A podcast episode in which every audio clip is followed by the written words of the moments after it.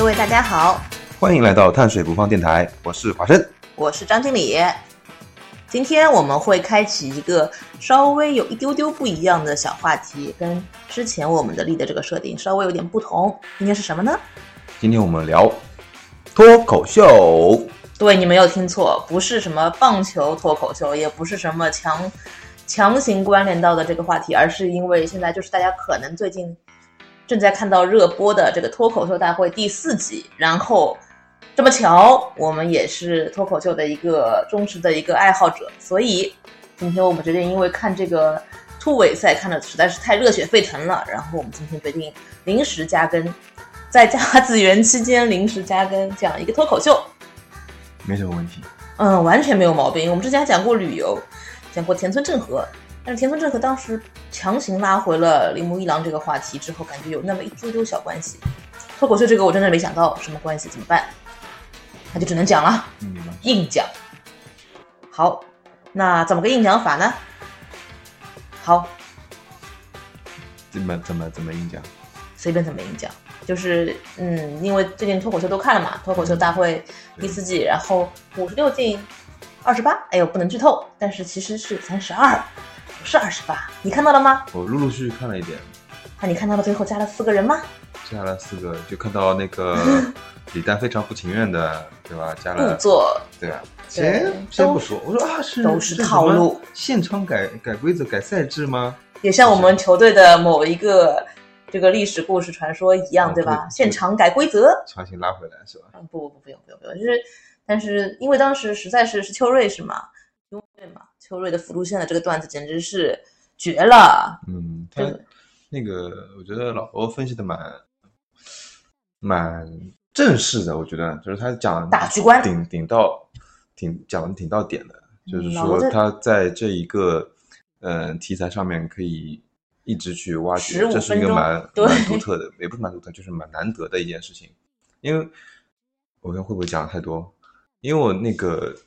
呃之前看其他的脱口秀演员，就是有些时候他们的段子就特别的碎细碎，而且会有那个关于想把它串起来这个说法。，对。在就是这一次，现在大家都已经比较懂了嘛，就知道嗯。要点评说，哎，这个人的点不错，梗不梗梗也挺好，表演的也挺好，嗯。但是他们没有串起来，出一条主线之类的，还有 callback，但是他就不一样他那，个不用穿，他就是一个对，他就对了一件小事情，嗯就是深无限的挖挖掘对，真的真的是还很特别的理。但是哎，有一个很奇怪的地方，就是就是我们可能就在这个地方停不下来，就是这样说出去，没事儿，反正是 free talk 嘛。就是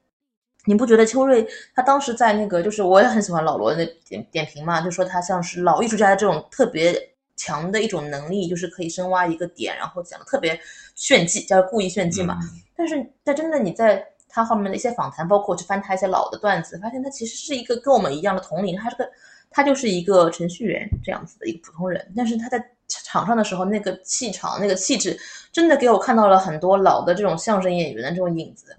就很老派那种感觉。不知道为什么，因为我是很迷恋那种，哦，我觉得可能是因为他这个段子打磨了很久，嗯，对吧？我所以会有这种老艺术家的感觉。那老艺术家以前就是一个段子就反复说，无数是场演出都在说同一个段子。就大家可能就是因为我知道华生也是喜欢看那个相声的嘛，就是嗯我也是从小喜欢。对，从小喜欢相声，但是我可能没有这么的，就是专一的在喜欢相声，但是我是很喜欢一些老艺术家们他们的一些经典作品的，然后就是他们可能拼命打磨，我拼命的就老重重复 repeat 看那些段子，嗯，就就他能看到那种当时这种老艺术家的这种气质，就确实那一段讲的特别好，就可能在秋文那里停不下来了，我们就讲了好多。那我们言归正传，回到今天我们的主题是讲脱口秀。然后其实严格说起来，刚才我特地去查了一下，其实是单口喜剧是吗？Stand up comedy。嗯，其实是两两个东西啦，一个是脱口秀是从 talk show 翻译过来，它是、嗯呃，其实最早是美国的一套像电视那种谈话节目，嗯，明白。就是一个主持人那个还是对，一个主持人他会请一个嘉宾，然后会问一些问题，嗯然后这个时候形成了一个，就嘉宾可能会有一些比较炸的一些呃发表的一些言论，嗯这个就形成他们这个 talk show 的一个这样一个节目。嗯但是我们现在看的这个其实更好的翻译应该是就是单口喜剧这样子。对单口喜剧，其实原意上是说还是比较偏单人来表演，但是我们现在其实首先我个人也非常喜欢漫才，然后而且我们因为看很多日本的各种喜剧形式，然后它也会有很多短剧，然后也会有漫就漫才本来就是源于日本嘛，所以那个单人单口喜剧，它这个单口的定义其实应该也是有延展，是吗？就是不一定是一个人。我觉得是他这个节目平打造这个平台是能是把这些能表演上台表演这个段子的笑话的人都聚集到一起。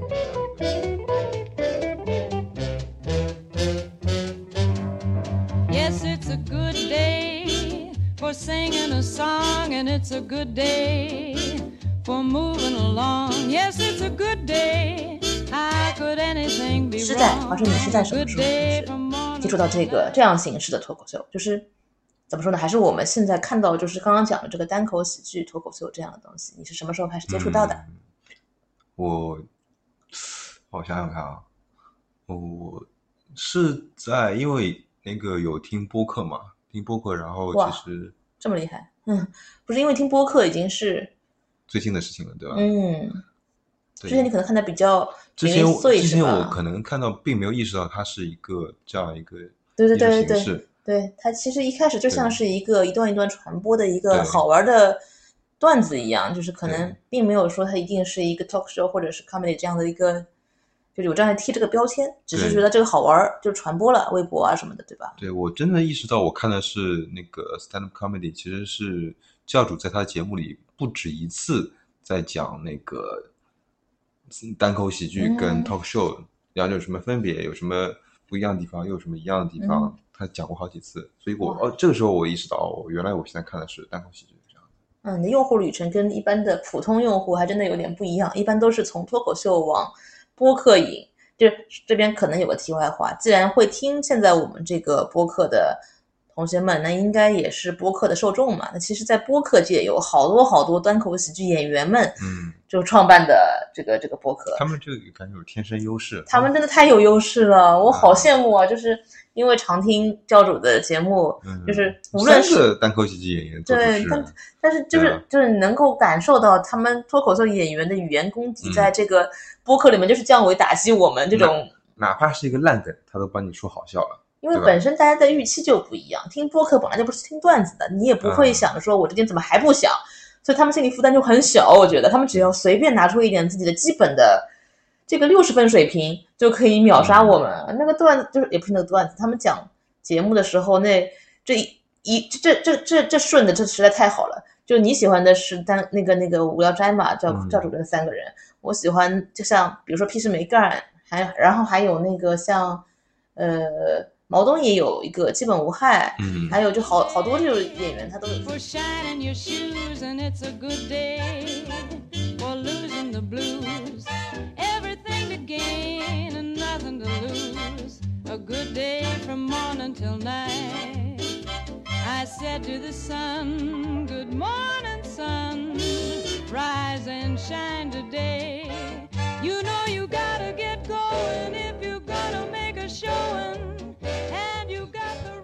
我们刚说到哪里啊？刚刚说到关于你是因为听那个播客，然后嗯。反向的一个用户，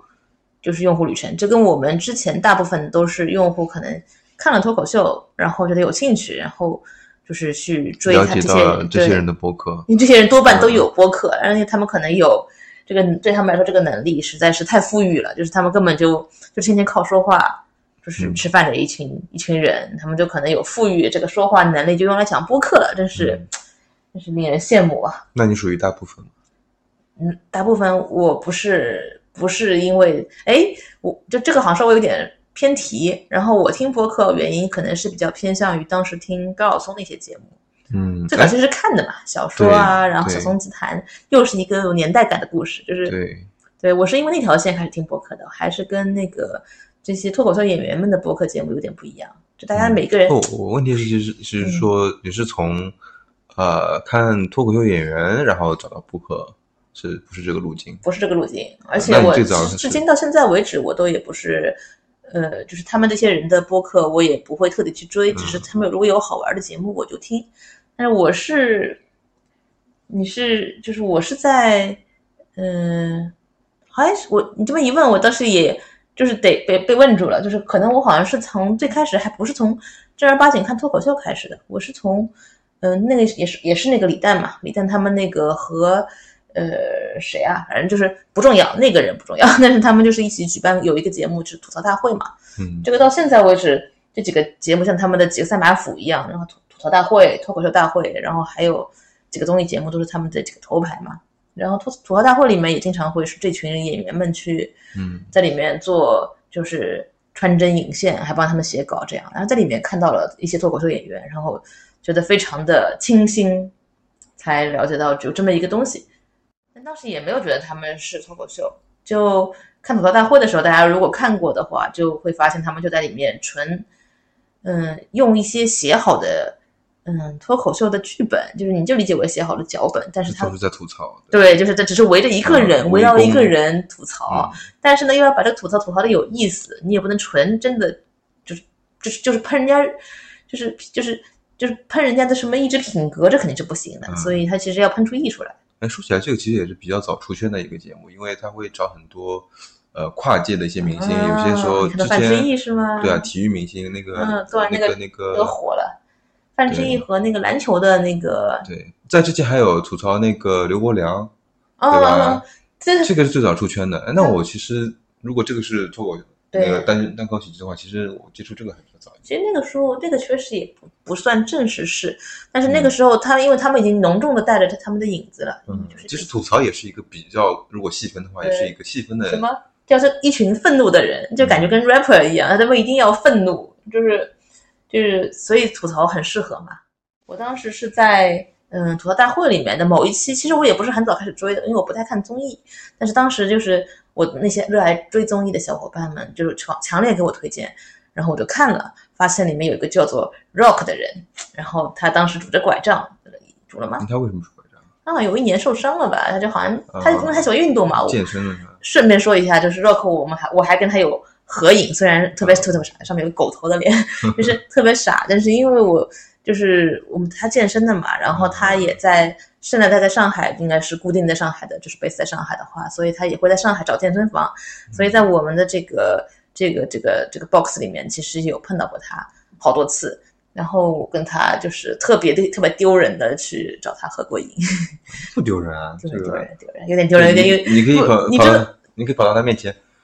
唉，叹口气的。你这个叹气的梗，那只有 又我们又把这一期他的一个最经典、最开始的这个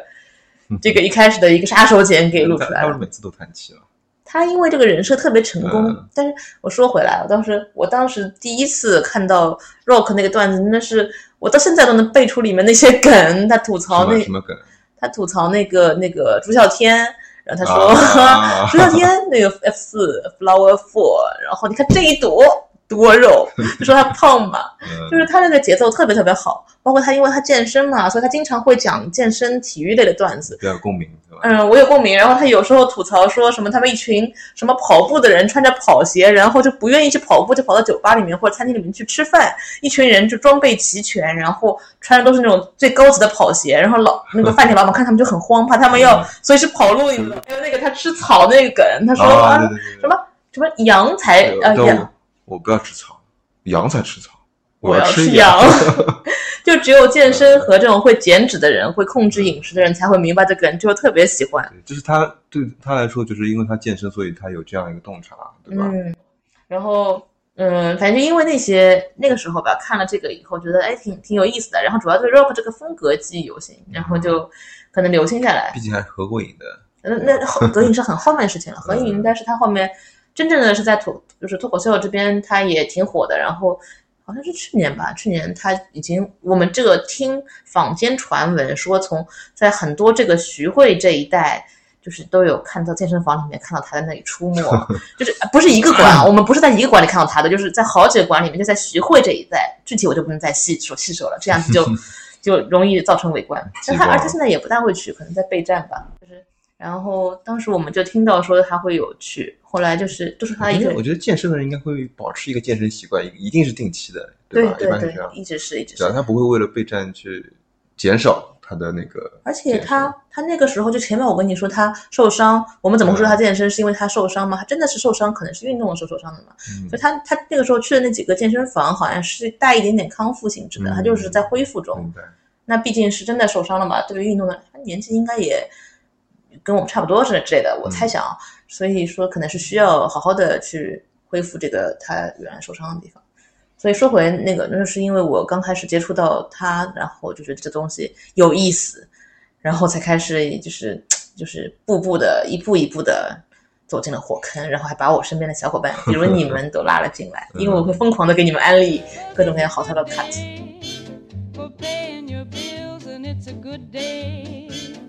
Curing your ills. So take a deep breath and throw away the pills, cause it's a good day from morning till night. 其实最早在那个看就是这个类型的综艺的时候，我没有意识到它是综艺，我就当成一个节目看，因为我脑子里的综艺可能是那个类型的，就是会稍微有一点点带有鲜肉更多一点的那种类型，嗯那个那个是综艺，明白就是综艺在我这边是有点贬义的，明白，我所以我想说是不是鄙视链的这种感觉，就是我感觉 talk show talk show 或者是 comedy 会感觉更高级一点，它毕竟是一种语言的艺术嘛。对咱那徐志胜不是讲了嘛？我们也不能真的上台之后靠脸笑五分钟，对不对？我们得真的说点什么。对，语就是就是口音这么好笑，是你的就是老天爷赏饭吃。但毕竟他在创作，每个人嗯都嗯，有自己的出发点去创作，这个其实是，嗯，这个作为综艺来说是蛮宝贵的一个。你有你有没有觉得就是讲话讲得好的人真的太厉害？就是对啊我非常我从小非常的嗯、呃佩服或者 respect 的那种，就是语言是非常的厉害，然后反应很机智的人。所以我最开始喜欢的是 主持人们，就是那些像白岩松啊嗯这些就是厉害的记者或主持人们，因为他们才是。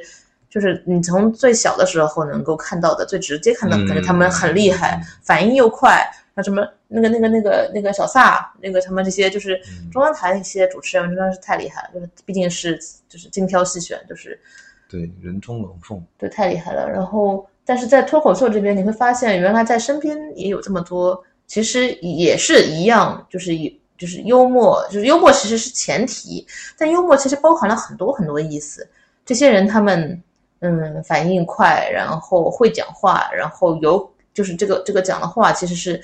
嗯比较的能够适合当时的场景，然后也尽量的不得罪这个人。其实他需要能够在这一短时间里面做出这样的判断，是非常厉害。对我觉得其实这样的人还是多的，只不过我们因为小时候看电视，因为主持人毕竟是少数，但是现在有这样这种单口喜剧的那个比赛，有这样的一个节目，有海选，嗯越来越多就会发现发掘出就是新人。嗯，其实他们新人，你看他们说脱口秀或者这次单口喜剧新人好多啊。嗯，这个这个呃叫说说单口喜剧的这个巨灵吧，还是、还是托灵，呃反正就是啊，巨灵，巨灵呃，他们好像有有写，每次都上来都会写演员生涯、脱口秀生涯都他们他们其实其实之前都不是他们专业的演员嘛，其实就是一嗯个普通的跟我们一样的上班的人。们有那个什么训练营嘛，不是有那个什么训练营，然后会有这种速成班吗？嗯 但是我觉得这个其实你自己应该在生活中也会感受到，有有的人讲话就是非常的机智幽默，然后也不需要你培训，可能你日常就觉得特别有意思。这个我们这个我们我国的那个喜剧之乡天津，东北人人人人都是那个相声演员，嗯，其实厉害啊！对，我喜欢冯巩，嗯，冯巩，冯巩也是天津人，嗯，是的，然后我特别喜欢冯巩，然后冯巩这个老艺术家，这个就是不仅相声、小品，然后呃电影，嗯，然后各种各样的，就是到处窜。那小小时候就特别喜欢。对。嗯，你会你会觉得那个呃，像这种单口喜剧这种形式会更偏南方一点嘛？因为我印象里好像北方就是相声、小品这样的一个我我心中甚至有阵地，对吧哎？，我你你反正听播客大家都知道嘛，就有好多人在会问每一个现在小有名气的这个脱口秀演员，问他说：“哎，你是怎么会讲？”的开场白都一模一样，说不是教主经常说嘛，啊是不是你先听了一个，哎，我在什么什么时候机缘巧合听了一个专场，然后我就想这玩意儿我也能讲。他说这个段子是不是该不会你当时也这么想？他说哎，就被你说对了，我当时也这么想。觉得表达上面可能他们有一点优势啊，我不知道是这个优势哪里来，但是但是你要真正作为这样一个演员的话，还是需要那是有一定创作能力，对吧是？是，可能一开始就觉得我们平时生活中抖这种小机灵，大家都多少会，就是特别是就刚刚说的几个地方的同学们。但是在这个节目里面，我们我们会看到到后面这种遇到后面的高手，他们不只是只是讲话机灵一点，还是需要有整个一个完整的创作的过程，还是挺厉害的。我不知道你有没有那个这种经历啊，就是家庭聚会上面，其实会有一些长辈，一些油腻的长辈，就会也会说一些好像确实挺有意思，但是他说出来你就确实挺想笑，但是想想又没什么营养的，这样常年的在这个饭局上打磨出来的他们表达的能力，但是他们永远是老套的段子，或者说有了新的内容也是用同样的手法表达把它表达出来，他们没有一个创作的过程，对吧？对不对？对对，你你你这个你想说明的这个点我明白了，然后我在脑子里脑补那个，就是我们的那些长辈们，他们在家里面拿个小本子，就是很难想象家里的大人们拿个小本子，然后在那里把这个段子工整地记下来，因为其实他们在每一个饭局上拼命讲这些段子，然后他其实打磨他的段子嘛，这个对吧？这个就开这个开放麦是一样的，但是他们当时可能不可能想说我要记下来。这哎，我听过一个讲法，有一个有一个在美国的一个讲讲讲那 comedy 的人说说，他说他其实当美国这个很很盛行嘛，然后他们也很习惯于去串场在开放麦。他说我他本身是一个工程师，他就说这个东西其实开放麦这会儿这这事儿就跟做实验是一模一样，就是嗯做实验嘛、a b test 嘛。那我就这边讲讲那边讲讲，然后发现哦这个反应怎么样怎么样，然后记下来，然后下次就记得可能在什么样的场合下更适合讲什么样的段子，然后这个段子怎么样再调整一下。你说这肯定得记啊，这就是做实验嘛。你要是不记，你怎么能记住这种微妙的一些调整的这个点？那那些长辈们在家里面拿个小本子，然后说：“哎，今天这个，今天这个我二二弟好像挺喜欢这个这个大大大外甥，好像听了个笑话笑特别开心，笑三声。嗯，明天那个呃那个我那个那个那个小侄女好像看这个这个笑话没有反应，甚至表现出了白眼，要记下这个嘛。也可能是，呃，我觉得是就油腻的长辈可能不太在意他的听众是什么感受，他只要表达出来就行了。啊，这个很很非常的有画面感，就是大家可能多少都有一些这样的长辈在身边。但是我现在想想，他们这长辈也挺可爱的，就是他讲这个，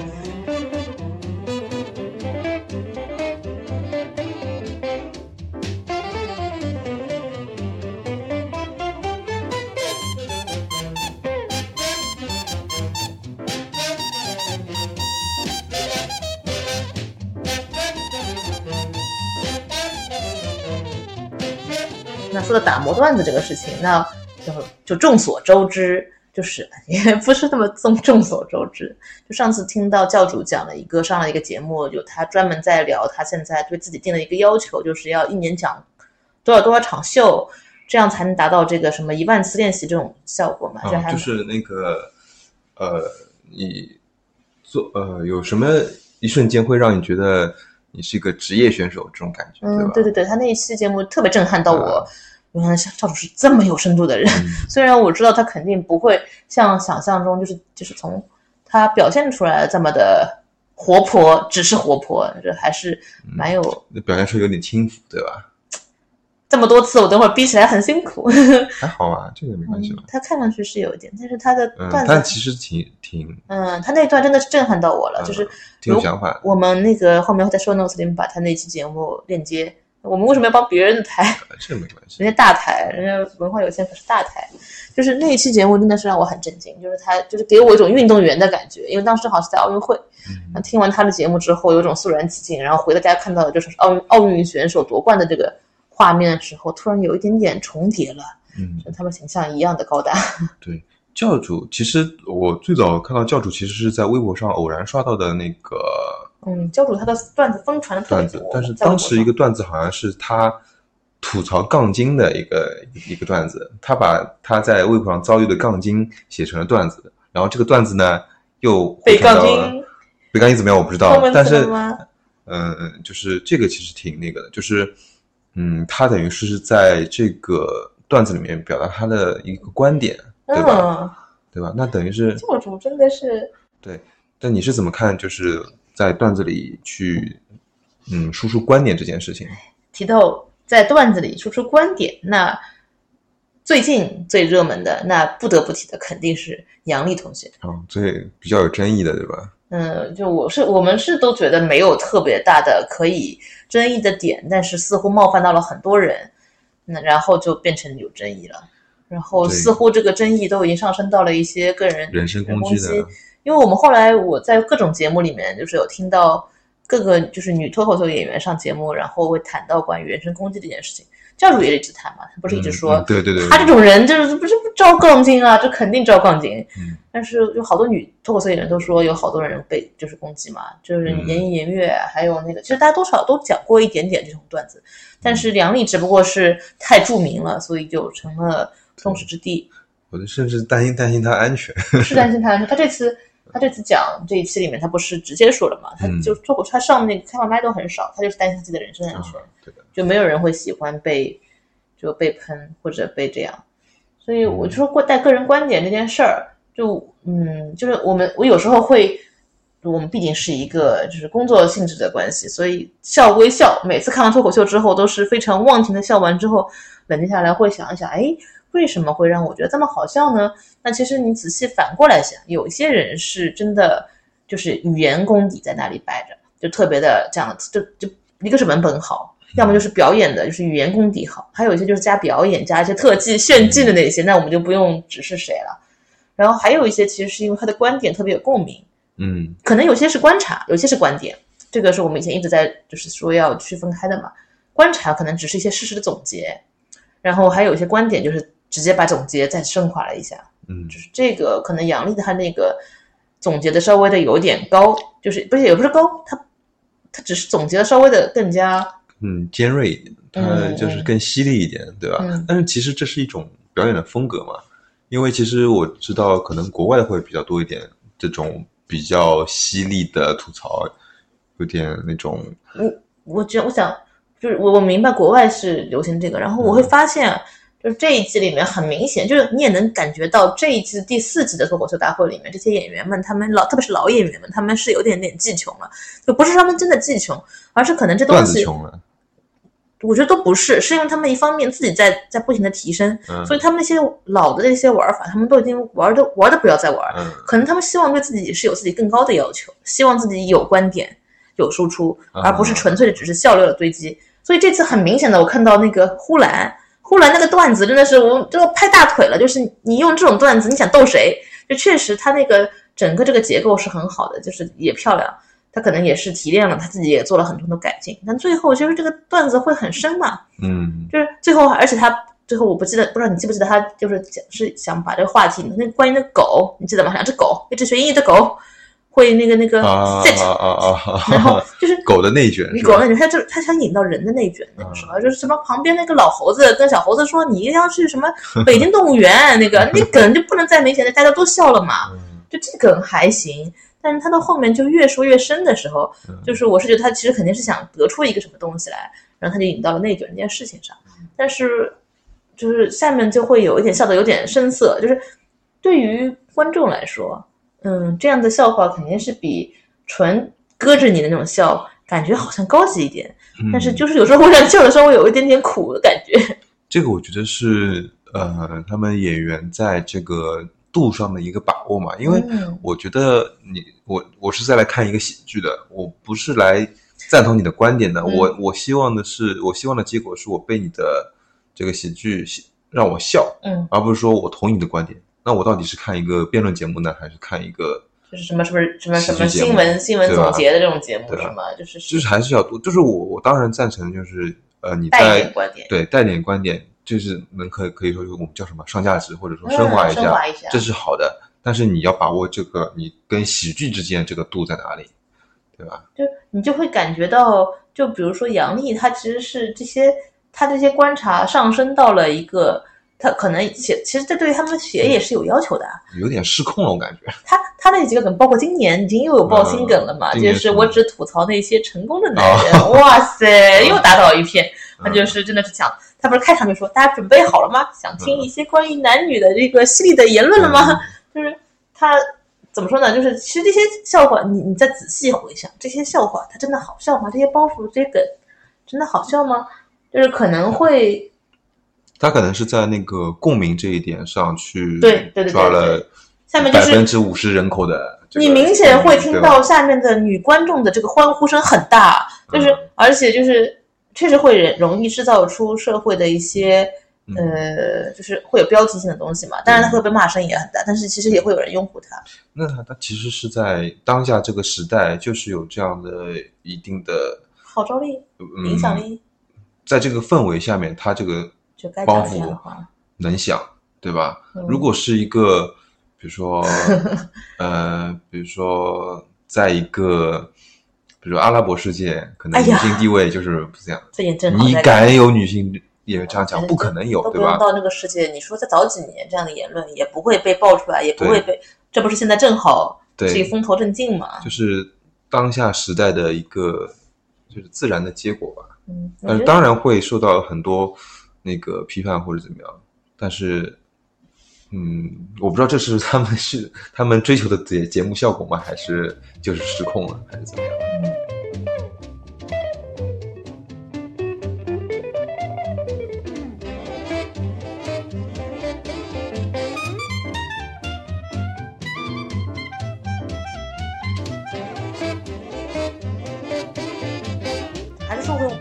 就是我们这今天只是两个普通的脱口秀爱好者对于这个节目的一个感，就是对这个形式的一个感受。就我自己回想一下，我喜欢的那些，你喜欢哪些演员？就是我喜欢那些脱口秀，等会儿我会讲的。嗯然后这些演员们，其实我回想一下，其实比较少有非常强的观点输出，就是，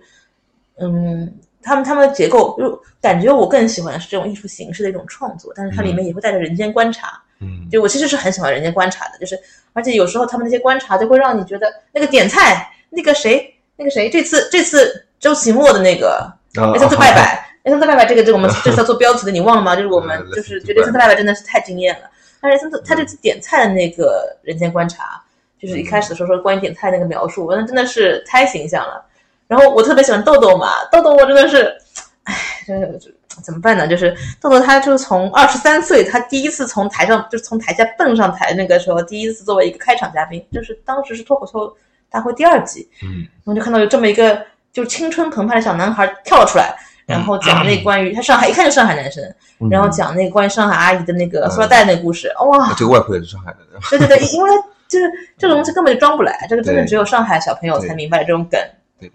我我记得当时那个导师有于谦嘛，嗯，嗯。于谦我觉得他可能比较难给到给到上海的点，对吧？这个其实呃他很多点是很非常上海的，嗯，然后那个那个关灯、开灯、开冰箱这种，因为我们家可能没有这样开冰箱，但是开灯、关灯这种梗，我们多少是都听过的我们。小时候都是有那种拉拉线的灯那样，嗯对吧？然后他，我特别喜欢他那个画面，就是什么，我我外婆在拉灯的时候像女神一样，在围着他，有个仪他手里有式。光，我 我当时觉得，就是逗这个这个男孩子真的是他眼里也有光，就是太。当时好，我记得是吴昕，他就是评价说这个男孩子很眼睛会放电，嗯就是特别的有神。对他他这个这个放电这个能感觉到，他到这一集就包括这一季里他里做就是那个那个突围赛里面表演的时候，他还是在放电。那他现在电明显感觉就是那种老练很多，不像他当时的时候是非常真诚的纯放自电，然流入，对，就是自然流入的放电，就是那种二十三岁小朋友、小男生，就是就是非常自信，然后又有点青春的这种嗯这种感觉。但是现在还是很棒啊。然后，嗯，这个他就是他有很多观察，关于上海人喜欢收集塑料袋的这种观察。对，你这种东西，你平时就好像就没有总结过它呀，但是一说就拍大腿，哇，是哦，有时候发现自己也会做这样类似的事情。就好喜欢他们那种就是那种人间观察的东对，西。我觉得这个这个段子就是只只适合，就是如果同一个文本换另外一个人都表演表达不出这就个效果。我会我会隔一段时间拿出段子的那个合集出来看一遍，然后嗯就在那里傻笑，就是作者的合集，他他每一集都是靠呃他的演演，他就以前被他们说是被演就是靠演技顶上去嘛，嗯他真的是靠演技顶上去，太厉害了。就是他这个演技是他表演的一部分啊。如果没有这个演技，嗯如果你这个文本你给呼兰去表演，他就是不会想，对吧？他就是需要豆豆这样的一个演员去把它表演出来。还会 B-box，对啊，嗯，每次看到 B-box 就想起了。到底是曲苑杂谈的续集啊，就是嗯就是就是就是真的，他那个就是演那个动物世界那个，简直了。咚咚咚咚咚咚咚，对吧有就是这个这个说了一个题外话，我也觉得华生你是被棒球耽误了。如果你 年轻的时候，大学那会儿，嗯，就是就是当时没有棒球，我们学校要是有个脱口秀什么什么什么什么社团的话，你就应该报名。嗯就现在我们可能在台上看你了，你就是那个 中年的那个 rock，然后嗯叹口气再。打棒球，那就啊，唉，我以前啊，以前那个你说我大学时候嘛，大学时候我其实在看古田任三郎，嗯，然后然后当时我记得有个学院里面的艺术节，然后我们学院就是我们这边要出一个节目，然后我们当时是一个话剧，然后我在里面无论怎么表演，都是在模仿古天乐三郎的腔调。嗯，华盛，你真的是一个被棒球耽误了的的演技派男男生，真的是太可惜了。就是我们 出去旅游的时候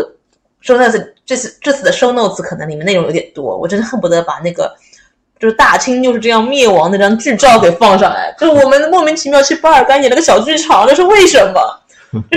这个事情真的是太太莫名了。我们在就是一行三人，呃不是不是不是不叫一行三人，就是我们碳水一行三人加入了一个稻草人的团去巴尔干旅行，十几个人吧，十几多少人？十几个人，然后莫名其妙的在萨拉热窝还是在哪儿啊？我都忘了，抽水烟的地方、嗯，演了个小剧场，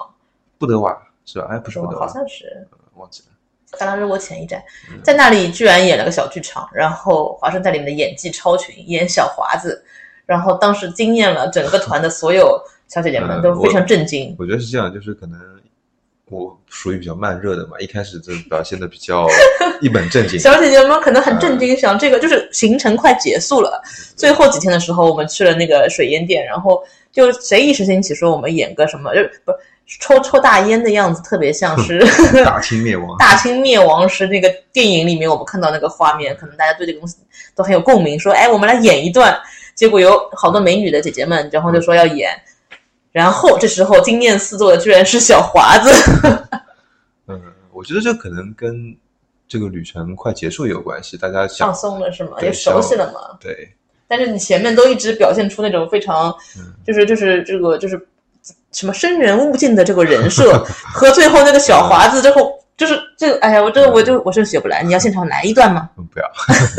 那我只能放视频在我们 show notes 里了不行不行，啊。对，不行，因为我忘了公众号是华盛做的，我没有办法决定这个内容放什么，我只能在我我会删的，你做了我会删的。对我们两个的分工是我写那个时间轴，时间轴里面是不能放视频的，太可惜了。那说回来，我也觉得豆豆的演技，他放电的样子，包括他就是会 B-box 或者会他演技来加分顶他这个这个脱口秀的时候，我就觉得就是你真的，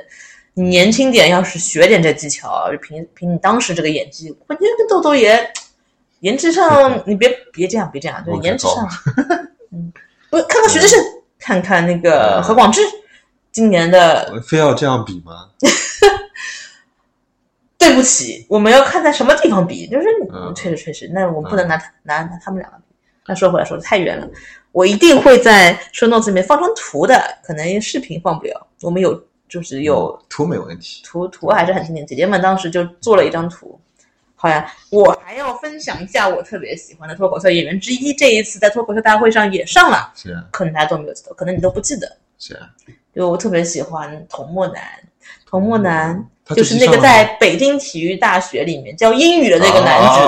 哇，那个那个，他是那个，我前面好像在讲，就是他是单立人那个这个他们那个创就始人之一吗？原创，怎么可能？那是石老板，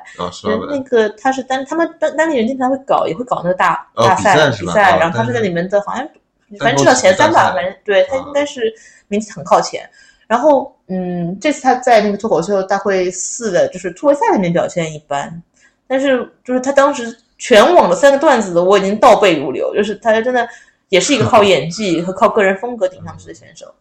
他就是在那个，我又要再打一下广告，在 B 站里面的能看到他的视频也不多，但是真的都很好笑。我我是觉得他是希望他尽快找到他台下的这种状态吧，嗯，因为我能，因为这一季的脱口秀大会四就很明显有很多线下已经在开放麦非常成熟的演员也上来参加了，嗯发展更多的演员，对吧？对，但是有一些就会可能比在线下的时候更炸，但有一些在线下可能就是很习惯跟观众那种互动方式上，然后到这里反而有点不不习惯的样子。毕竟是比赛啊，那还是嗯会，然后他们就好像有一点明显的紧张，就是这种紧张感，甚至是让你感觉这个这台本不都写好了吗？就这个这个本子不都写好了吗？怎么怎么就演成这样了？这不应该啊！这是你的那肯定要看状态的。嗯，这好可惜。但是但是，唉，就是希望他尽快找回他的感觉吧。Rise and shine today. You know you gotta get going if you're gonna make a showing.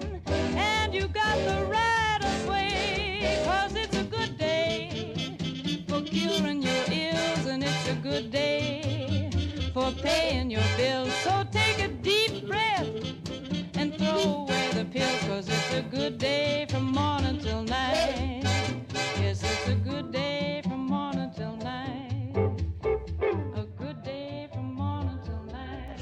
得我可能喜欢一个演员，还是喜欢他个人会多一点。有时候我会喜欢一个段子，但是未必会喜欢这个演员。嗯，那虽然这个段子是由这个演员表表演出来的嘛，就很有有点微妙。就可能就是嗯，就跟嗯，就就就这这个好像不能够完全的类比。就比如说你喜欢一个电视演、电影演员，嗯，但是他我是喜欢这个角色呢，还是喜欢这个演员本人呢？哎，这种情况有点像我今天好像听也是听哪说过，就是其实导演上，嗯比如，说你喜欢这个导演，那有可能他的电影你都会还挺喜欢的。对，但是如果你喜欢一个演员，因为毕竟演员他是在里面演的戏，这个这个整个整个角色其实是来自于这个人物，就是他就这个还是跟整个剧是有关系，包括后面一个整体的环境有关系。但是这个你是可能还是更喜欢这一个某个单，就是演就是脱口秀演员他自己的个人风格是吗？嗯，我觉得可能就是因为，比如说喜欢教主，可能就是因为他的节目听多了，嗯因为我觉得他的节目其实是一个非常好的平台，就是他都是用听众投稿的形式，然后他去去分享他们一些故事嘛，嗯然后这些就是等于他创作的素材了，嗯，对吧？我特别想说这个事情，所以他就是就是可能我们听老听到那个老老演员们在那里说，他们如果真的全职做脱口秀之后，嗯。会遇到很大的问题，就是他们就接触的这个这个生生活活的越来越少越来越少，然后可能因为忙于这个脱口秀这个事业的话，可能也没有机会去外面作为兴趣爱好，或者说就兴趣爱好就是脱口秀嘛，嗯，然后工作也是这个，所以他们接触的人也是一群脱口秀演员，他们还互相抢素材，对，他们恐怕就不能分享一个素材。那其实确实素材会越来越少，但是教主就会不一样，他就可以有源源不断八群。我记得特别牢，他老说那个八群怎么样怎么样，就这些群的故事来源对他们来说都是素材。说到这个，我想到就是以前，呃，就是做广告创意的时候，一个一个叫什么，叫恶性循环吧，可以这么说吗？就是每天都是上班、加班、下班、睡觉、上班、下班，这样子。嗯，就是我一个没有生活的人，我竟然要去 充满想象力、充满创意的去 给别人去创造一个什么这种美好的生活现在好像有好多这种就是鸡汤都会说，就是什么一个好的就是要做原创的人，那一定要学会休，也不是要学会休息，谁谁不想休息呢？就想想他这次那个那个邱瑞说的段子，搞得像是我不想休息一样，那其实就是还是要有休息的空间，公司也给，然后自己也要努力的把这个就是要去看一些东西，对因为我身边也挺多设计师，然后他们一直会强调说，就要还是要时刻去看展，然后要去吸收一些东西。才有可能做出新的东西来。对嗯，他们这些脱口秀演员也是，就我们看着挺高兴，但今年明显感觉到那些老演员们的疲态，嗯就很明显，就是就是，而且都不用说这一集，上一集的时候就感觉到王建国他们就已经很黔驴技穷，对，就是感觉就非常强弩之末。对对，就是啊强弩之末那种，就是非常努力，但是嗯，就我我看霍兰比较有这个强烈的印象，就是他的稿真的是非常用心的在写，就是他结构其实是花了很多心思去去去构思的，但是他表台上表现出来的效果就很难让我笑，嗯对，吧？会有这样的你会觉得他很刻意在做这件事情，而且他很努力，也不是很刻意吧，很努力地在做这件事情。那相比之下，我觉得教主确实是在那些老演员们里面非常厉害的一个。你有没有这种感觉？就是我不知道你会不会有那种看到那种脱口秀演员他要讲那个段子不是很好笑，嗯，我就会非常的难受，整个人特别难受。我理性在分析这个好笑点在什么地方。我的难受点在于，我不知道你生活中有没有这种朋友，你好心的想要希望捧捧场，但是真的不好笑的时候，其实大家都很尬，他也很尬，我也很尬，尬但是我们可以假笑两声。但是如果说在这种舞台上，你就能感觉到这可能关系到他的生死，不是不是夸张夸张了，就是关系到他作为一个演员的一个非常就是就豁出性命的一战，结果就不是很好笑。但是你努力的分析，觉得还是不太好笑，怎么办？就很为他着急，但是就真的不太好笑，就心中就很痛苦。到后来就会有点形成一种，我在我这里会形成一种很尴尬的气氛。嗯比如说我，因为我经常会重看那个脱口秀大会嘛，就看这种节目嘛，我觉得他可以反复揣摩，也不知道反也不知道反复揣摩，就反复看。但是如果看到之前我看过觉得特别特别尬的这种演员的话，我就会跨性跳过，一秒都不想停留，因为我不想看到他在尬的那个画面，真的会。这 就是这次其实五十几个选手还少一点，就大部分都是高手嘛，但偶尔有那么一两个，你就属于那种，就是万一我重看到那里，就会快速跳过他，就不想看到那个伤心的那一幕吧。对就是就是说笑话，然后他以为觉得好笑，然后也在期待那个观众的反应，但是观众呢就觉得很尴尬，那时候就整个气，对，就不太合格的一个，大概是因为我小时候有那种你们的童年阴影，就是我讲话属于那种，可能我可能达不到他们那种幽默程度，但是我还是挺会在讲话的时候加一点点这个小笑料的。但是那个笑料呢，可能成功，可能不成功，但是我会装作无所谓的过去。就比如说我讲了个话里面带了点段子，但是呢，其实你就是听到了笑的人就笑了，那就是就就笑了，挺开心的一件事儿。但如果没笑，那其实别人也不会指出啊。但是我有个朋友特别好笑，我那个时候有个同学，当时还就读书的时候嘛，所以可能没有这个处理这方面事情的经验。然后我有一次说完一个段子，然后那朋友看着我说了句：“讲完了。”你的嗯你这个是笑话吗？你这个是笑话吗？还是这还是个陈述句？我说是个陈述句。他说 哦，那早说嘛。这这时候真的特别生气，如何化解尴尬？对对，特别尴尬。我们双方都不是他不尴尬，我尴尬。但是后来我发现，当我回答，后来当我回答说这也就是个陈述句的时候，我觉得不尴尬了。我就说个事儿嘛，我说个事儿，你不笑没想也没关系。我后来的心态就很平和。有时候讲完话之后，如果没想，我就说这是个陈述句，你不用笑。嗯，其实我觉得只要自己心态就好就行，因为反正我讲话够快，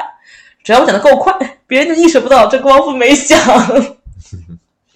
这个是我的处理方法。然后我有时候看到台上那些演员，他们又不能说这是个陈述句，他们毕竟是去上节目讲脱口秀的所以他们没有办法用我这招化解这个尴尬。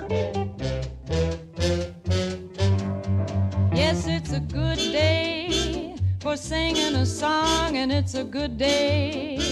for moving along. Yes, it's a good day. Could 我们是平时日常生活 wrong? A good day for 我的这个.就是搞笑的巅峰是在中学时代就已经结束了。什么？你现在还可以，也是偶尔会搞笑你。是没看到我中学时代的巅峰，能来，能在一个梗上叠加，可以在比如说抛了一个梗，然后周围同学会有反应，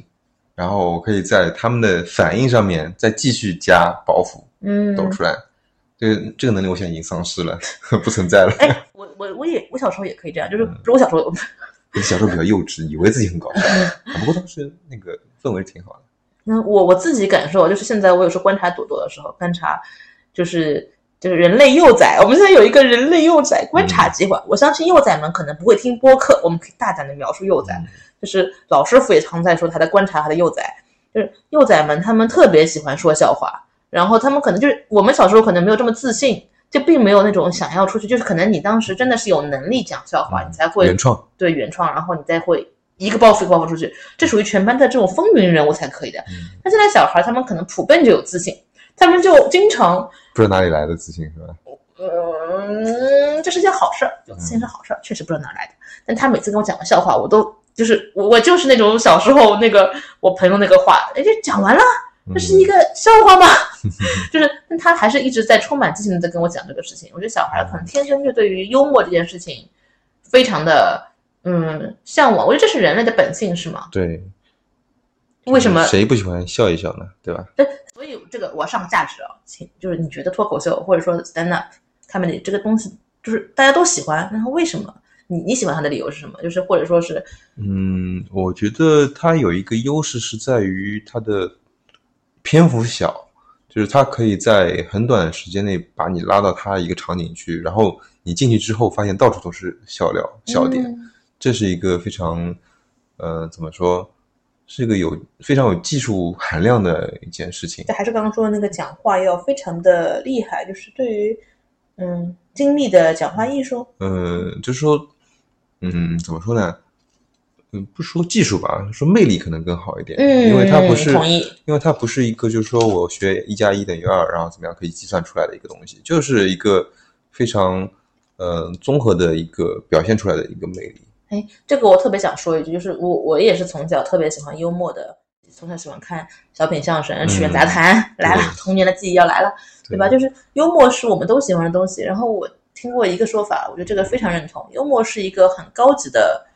这个这个沟通手法，是因为它不仅需要语言的艺术、语言的技术，而且包括它其实是需要能够语言组织能力，包括它的一个。呃，就知识背景，他可能也要有些信息量，才能够他自己有知识储备，才能够讲出这些内容来。其次，他其实有逗笑你的这个意愿。这群演员们肯定是有他们的一个职业目标或者工作目标，但是我觉得他本意也是希望大家高兴的嘛。你有意愿去逗笑你身边的同学，这个意这个本意本身就是好的。无论你是因为想获得一些成就感还是怎么地，但是你这个本意是非常善良的。然后，嗯，这是一个很高级的沟通技巧。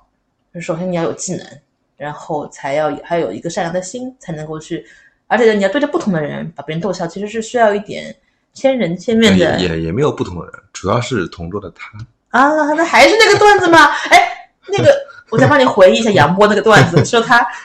就是编了好多段子给他那个喜欢的女孩听，呃然后那个女孩就把这个段子笑得很开心，告诉他的喜欢的喜欢的男孩听，然后男孩就告诉他 有讲会的，一个段子幽默了一群人，只有我不高兴。我不允许你这么不开心。哎呀，我们还能 call back 别人的段子吗？难道？可以可以，哎呀，我觉得这个 call back 真的挺好用的。那我们说回那个刚刚说，呃，就是就是幽默的这个点哦，就是我觉得脱口秀能够打动这么多人，就是我真的是非常喜欢脱口秀，就是非常喜欢单口喜剧这个形式，嗯就是我非常珍惜这个艺术形式，而且我也很为那些可能有一点点技穷的老演员们着急，就是因为毕竟这是一个池子嘛，这个池子里的人少一个，就是他们这些老演员，你要你不能死在沙滩上，你要不停的发光发热，带动身边这个聚合身边那些新演员，然后把他们发展成老演员，一步一步的这样这个逗笑我们的人才会变多呀。你想，我们也会这个阈值会提高啊。那以后我们看到这个这个这些人就觉得不好笑怎么办？就他们也要本身变得更搞笑才可以。所以我有时候好好着急啊，就是这些人像宝贝一样对我来说。And it's a good day for losing the blues. Everything to gain nothing to lose. A good day from morning till night. I said to the sun, Good morning, sun. Rise and shine today. You know 小时候特别喜欢买一个杂志叫《幽默大师》，嗯。就是我记得当时是月刊嘛，然后它每一期都会用中间跨页的篇幅有一幅巨型的漫画，这个漫画就是那种呃怎么说，就是会有很多角色，然后是一幅巨大的一个巨大的场景，有点像《清明上河图》的局部，《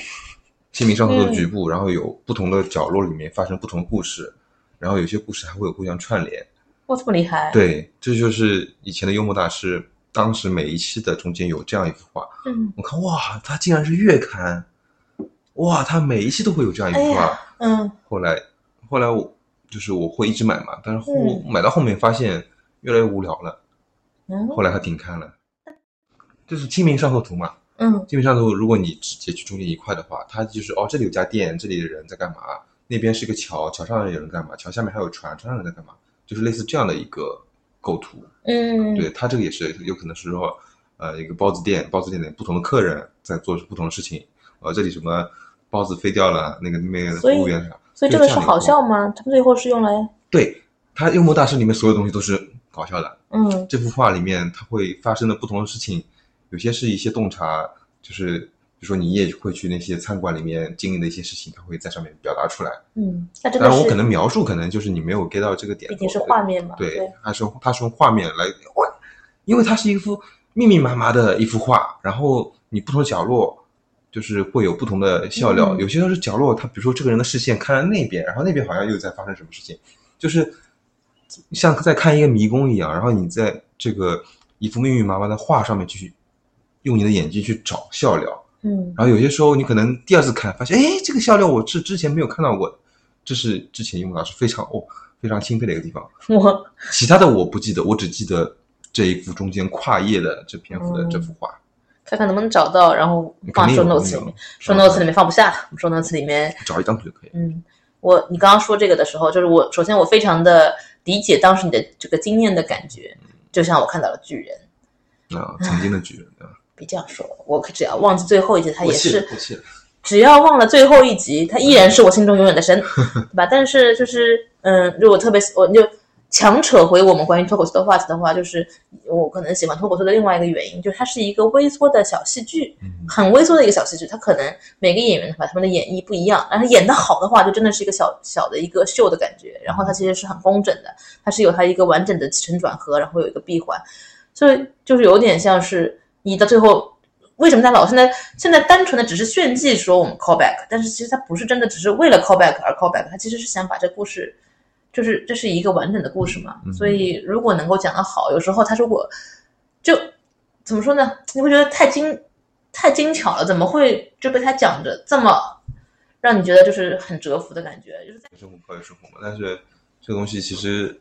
他一些演员讲段子，其实都是我们生活中的一些观察，对吧？其实它可以衍生出对对对很多来的。对，关键是有时候我们还没观察到，我们只是觉得这个事情 只是个现象。啊那个、那个、那个、那个，我要说何广智，何广智去年他关于地铁的观察，他说那个排队呃不是排队，就是在等，就是就是就是在地铁上面，然后他说每个座位好像有个继承人这个段子，我，真的太好笑了。但当时你就觉得，诶，你心中可能隐隐觉得这个事情是有这么一种感觉可能在觉。自己坐地铁的时候也想吐槽，但是没有把它变成一个。但是当他说完这个段子之后，你再去地铁里面，你就说你就会会心一笑，就是说哦，他的继承人在这里，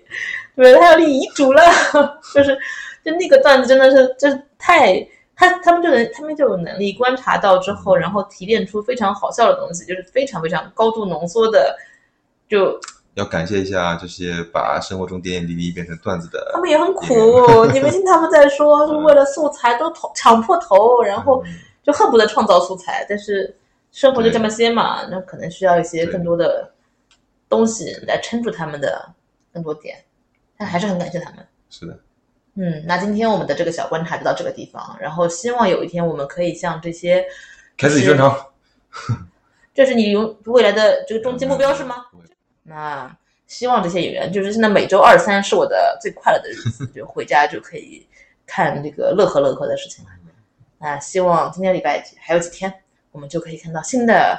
就三十二强他们后面的一些新的表现了，好期待。嗯感觉还有好多赛程要走，是吧？对按照我的经验，我不希望不要毒奶这个事情，但是按照我的经验，这些演员们他们都会就是在一开始的时候表现比较好，一开始刚开始嘛，啊然后就是先留下来再说。就是憋，就是憋，就是怎么说，憋了半大半年了，然后他们就把自己最好的段子浓缩在这五分钟里，啊然后是，但是到后面可能就因为要连续创作嘛，然后有一些还甚至是新人，那新人他们可能就需要有更多的东西来撑住他们自己的内容，有点担心，希望不要所缓缓以这是一个走下坡路。可能会越来越无聊的节目，是吗？